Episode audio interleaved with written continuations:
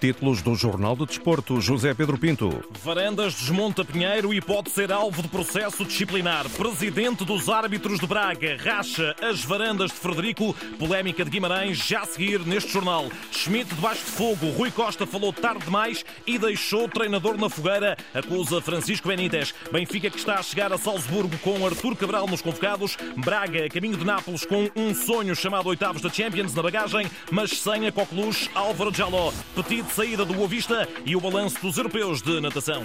Jornal do Desporto com José Pedro Pinto. Tal como a Antena 1 avançou em primeira mão às nove e meia da manhã, Frederico Varandas pode ser alvo de processo disciplinar na sequência das críticas cáusticas tecidas à arbitragem de João Pinheiro na polémica derrota 3-2 diante do Vitória de Guimarães. As declarações que se seguem proferidas ontem em Coimbra estão a ser analisadas pela APAF para posterior decisão de queixa junto do Conselho de Disciplina da Federação. João Pinheiro tem tido muita infelicidade com o Sporting. Eu posso falar enquanto Sportingista, que hoje não há nenhum Sporting sportinguista que não esteja traumatizado uh, quando vê João Pinheiro. Mas também não escapará certamente ao crivo da APAF o que disse Varandas sobre o vídeo-árbitro Hugo Miguel, por sinal, o mesmo que validou o polémico gol do Sporting em Rio Maior, frente ao Casa Pia. Ponha-se a posição do Hugo Miguel, é VAR. O último jogo que fez do VAR do Sporting cometeu dois erros, um contra o Sporting e outro a favor do Sporting. O erro a favor do Sporting foi crucificado. Não condiciona o VAR? Condicionam o VAR, obviamente. Mas vamos ao busilis da questão. João Pinheiro, bem ou mal, no controverso lance de penalti que deu empate ao Vitória em cima do intervalo, responde na Antena 1 Cunha Antunes, presidente do Conselho de Arbitragem da Associação de Futebol de Braga, à qual pertence o juiz em causa. Eu não sei o que é que o Conselho de Arbitragem vai comunicar relativamente a este lance. É importante percebermos qual foi o diálogo entre o árbitro e o VAR. Portanto, João Pinheiro optou, porque foi essa a convicção dele ao vivo, que era penalti, que o guarda-redes Sporting tinha tocado no jogador de Vitória. Aceita-se perfeitamente, acho que é normal. Aceita-se perfeitamente. Cunha Antunes, questionado por Hugo Cadete sobre as críticas recorrentes do Sporting a João Pinheiro, dá truco e sai em defesa do seu associado. Na minha opinião, os adeptos portugueses de futebol, eh, no seu geral, têm uma opinião de que o João Pinheiro faz parte do lote dos melhores árbitros portugueses. Há na estrutura desportiva entidades competentes que analisarão este facto.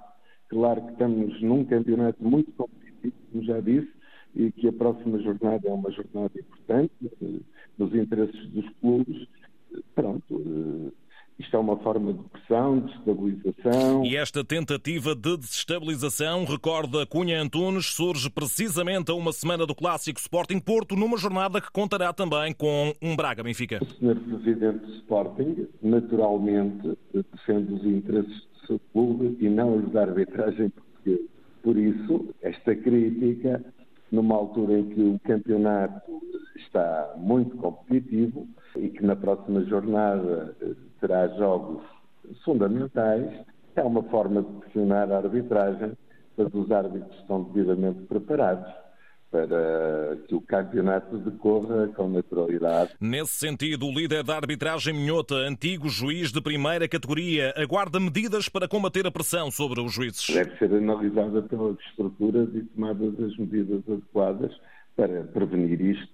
Está a falar do Conselho de Disciplina, eventualmente analisar uh, Exato, uma situação destas. E, e a APAF, que é a entidade, que, a Associação que defende os árbitros, que naturalmente irá analisar e tomará as, as medidas uh, naturais para situações como esta, que não se repitam, porque não é isto que faz bem ao futebol, não é isto que leva os adeptos aos jogos. E a APAF, recuperamos essa informação fundamental apurada pela Antena 1, está a avaliar as declarações de Frederico Varandas. Sporting que quinta-feira encerra a fase de grupos da Liga Europa em casa frente ao Sturm Graz, Leões já apurados para os play-off. Ruben Amorim recupera Coates depois de o capitão ter cumprido castigo em Guimarães. Saint Just e Fresneda continuam fora de combate. Daniel Bragança já treina integrado com o plantel. Na véspera de o Benfica lutar pela vida na Europa do futebol, Roger Schmidt continua a ser muito contestado e Rui Costa tem de assumir culpas no cartório por ter deixado o treinador a arder em Lumbrando até aos incidentes do jogo com o Farense. Na Antena 1, o rosto visível da oposição ao presidente das Águias, Francisco Benítez, acusa Rui Costa de ter vindo a público defender o treinador tarde demais. Nesse dia fui altamente crítico porque achei que o presidente Rui Costa nunca poderia ter saído, saído daquele estádio sem dizer uma palavra aos benfiquistas. O Benfica estava em chamas e, portanto, não pode o presidente, que é o líder do clube, ir para casa como se nada tivesse a acontecer e deixar eh, enfim, aquelas chamas a propagarem-se e a tensão a continuar. Benítez, escutado por João Correia, amplia as críticas. Tudo isto acontecia e aconteceu porque, por uma grande falta de informação uh, que o Benfica tem, tem, tem prestado aos sócios e aos adeptos. Uh, e, portanto, do, às duas por três, os adeptos não conseguem compreender determinadas movimentações que se passam na equipa e também não há explicação sobre isso, não há explicação porque é que uh, determinados jogadores não se estão a adaptar, porque é que determinados jogadores que foram extremamente caros não se adaptam e não jogam bem, porque é que outros jogadores que, nós, que, que todos os adeptos veem que não estão a jogar dentro das suas capacidades, continuam a ser titulares. Portanto, tudo isto exigia alguma explicação uh, da parte do Benfica. E não pode ser sempre Roger Schmidt a dar a cara. Quer dizer, nós não podemos deixar o treinador completamente sozinho a explicar tudo sobre tudo. Colocando-se do lado dos que consideram que os objetos arremessados a Schmidt representam um embaraço para o Benfica, Francisco Benítez debruça-se sobre os contornos do contrato do alemão e o que isso representa para o mandato de Rui Costa à frente do Benfica. O contrato dele vai para além até do mandato do próprio presidente. Portanto, há aqui uma. O contrato dele vai até 2026 e, teoricamente, as eleições deveriam ser em 2025. Portanto, temos aqui uma, uma aposta clara em Roger Smith e eu acho que aí o presidente Rui Costa, este treinador é o treinador dele, é o treinador do mandato dele, é o treinador do projeto dele. E portanto deu-lhe aqui, eu acho que foi mais que um voto de confiança, foi um cheque em branco ao treinador para que ele tenha todas as capacidades e toda a liberdade para trabalhar sem pressão, uh, nos, nestes dois jogos, que efetivamente, como disse, são jogos muito importantes e decisivos. E não diria que são decisivos, mas que são bastante importantes para o futuro do Benfica. E agora, quanto à decisiva jornada europeia na Áustria, antes de um Braga-Benfica para o campeonato? Em todos os jogos, o Benfica esgota os estádios. E, e, só não compramos mais bilhetes porque não nos permitem ou porque há clubes que preferem ter as bancadas fechadas do que deixar os benfiquistas ir para essas bancadas. Mas os adeptos sempre têm estado com a equipa, sempre têm estado a empurrar a equipa para as vitórias e vamos continuar a fazê-lo. Agora, obviamente, cada um tem o seu papel e aqui cabe também a Roger Schmidt e à equipa demonstrar uh, que, que são merecedores desta confiança que quer o Presidente lhe está a dar, quer os adeptos lhes vão dar no estádio e tenho a certeza que os adeptos em Braga vão estar em peso e vão dar todo, todo, toda a força para que a equipa chegue à vitória. O aviso de Francisco Benítez hoje na Antena 1. Benfica aqui em busca de repescagem para a Liga Europa. Tem chegada prevista a Salzburgo precisamente para esta hora. Rui Costa chefia a comitiva encarnada. Roger Schmidt não conta com o castigado António Silva e com os lesionados Bá, Neres e Bernat, mas convocou Artur Cabral depois do infeliz episódio após a partida frente ao Farense. O técnico alemão e um jogador falam em conferência de imprensa esta tarde na antevisão a um jogo que já foi lançado há pouco pelo técnico do Salzburgo, Gerhard Struber. Isto acaba por ser uma final para os dois, por um lugar na Liga Europa. O Benfica é claramente favorito, porque é uma equipa com mais experiência. No ano passado chegou aos quartos de final. Estão sempre no topo na Liga Portuguesa, juntamente com o Sporting. Estão sempre lá em cima. O Benfica é favorito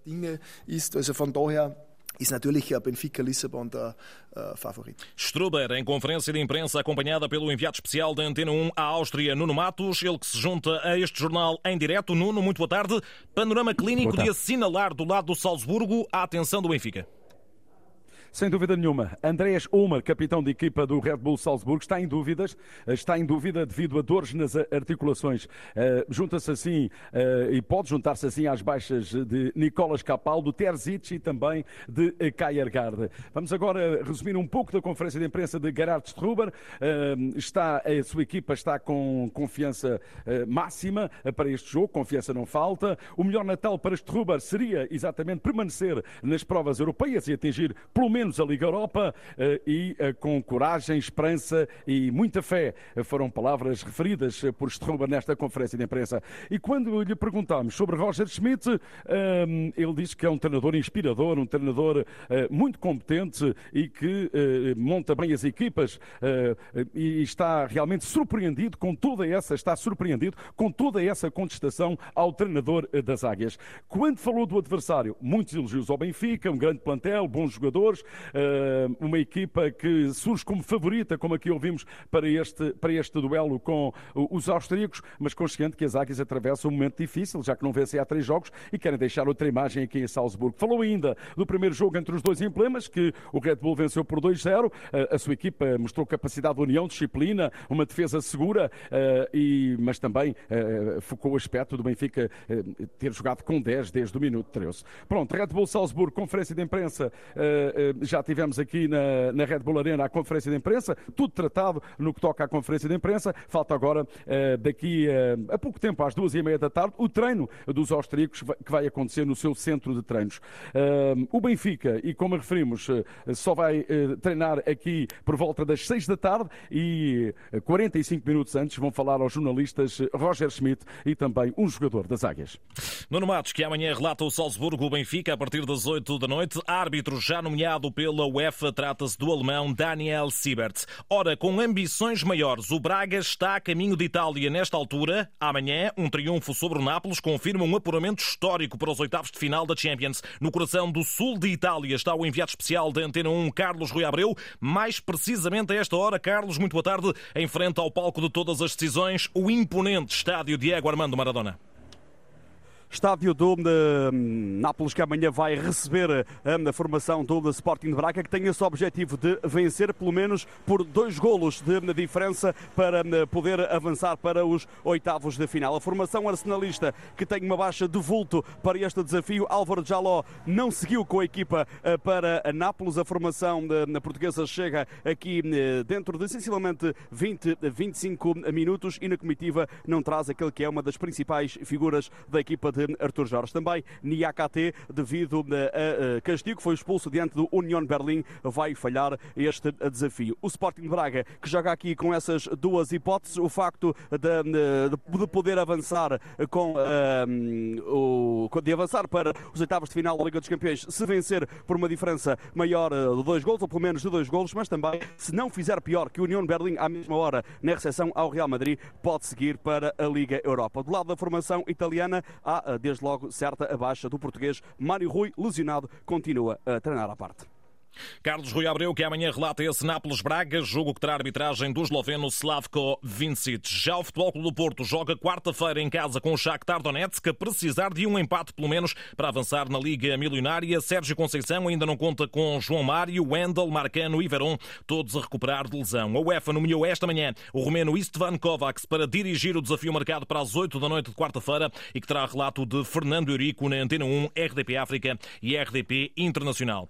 Petit está está por horas no Boa Vista. O treinador terá já apresentado admissão a Vítor Murta, o presidente dos achadrezados. Já terá mesmo aceitado esse pedido, avança a agência Lusa. A saída de Petit deverá ser anunciada ainda esta segunda-feira, depois de as Panteras terem averbado a quinta derrota consecutiva no campeonato, 3-1 frente ao Estrela da Amadora, já depois da eliminação da Taça de Portugal frente ao Aroca. Ontem, ainda na Reboleira, antes de entrar para o autocarro, Petit deixava antever o desfecho que está iminente. Eu sou responsável por resultados, por isso tenho três horas de viagem até ao Porto para pensar naquilo que quero para o meu futuro e para o futuro do Boa Vista. Petit, que até começou a época de forma auspiciosa, está de saída do Bessa. As próximas horas vão trazer a oficialização do, do divórcio. De ontem, na jornada 13 da Primeira Liga, vêm ainda o Aroca 2, Rio Ave 2 e o Estoril, que depois de eliminar o Futebol Clube do Porto da Taça da Liga, goleou os Chaves por 4-0. Vasco Seabra está nas nuvens com a evolução dos canarinhos. Felizes com aquilo que é o comportamento dos jogadores e a esse nível, eh, parabéns para os nossos jogadores por aquilo que tem vindo a ser o caminho caminho que temos vindo a trilhar e agora é o momento de descansar e a seguir voltar com uma energia muito grande, porque temos mais um jogo muito importante na próxima semana. E a jornada 13 do campeonato encerra hoje a partir das 8 e um quarto da noite, com o Gil Vicente a receber o Moreirense, Galos de Vítor Campelos, perigosamente perto da cauda da tabela e com noção da dificuldade de defrontar a sensação desta liga. É uma equipa que está a fazer um, um bom campeonato e por isso nós teremos que ser muito concentrados, estar sempre muito equilibrados, teremos que ser uma equipa sempre muito equilibrada, muito concentrada, muito rigorosa e que hum, em nível de, de, concentração os detalhes pendam a nosso favor. Já o Moreirense, sexto na tabela, vem de travar o campeão Benfica e quer manter boas sensações, assume Rui Borges. Vamos fugir daquilo que temos sido enquanto Moreirense, vamos ter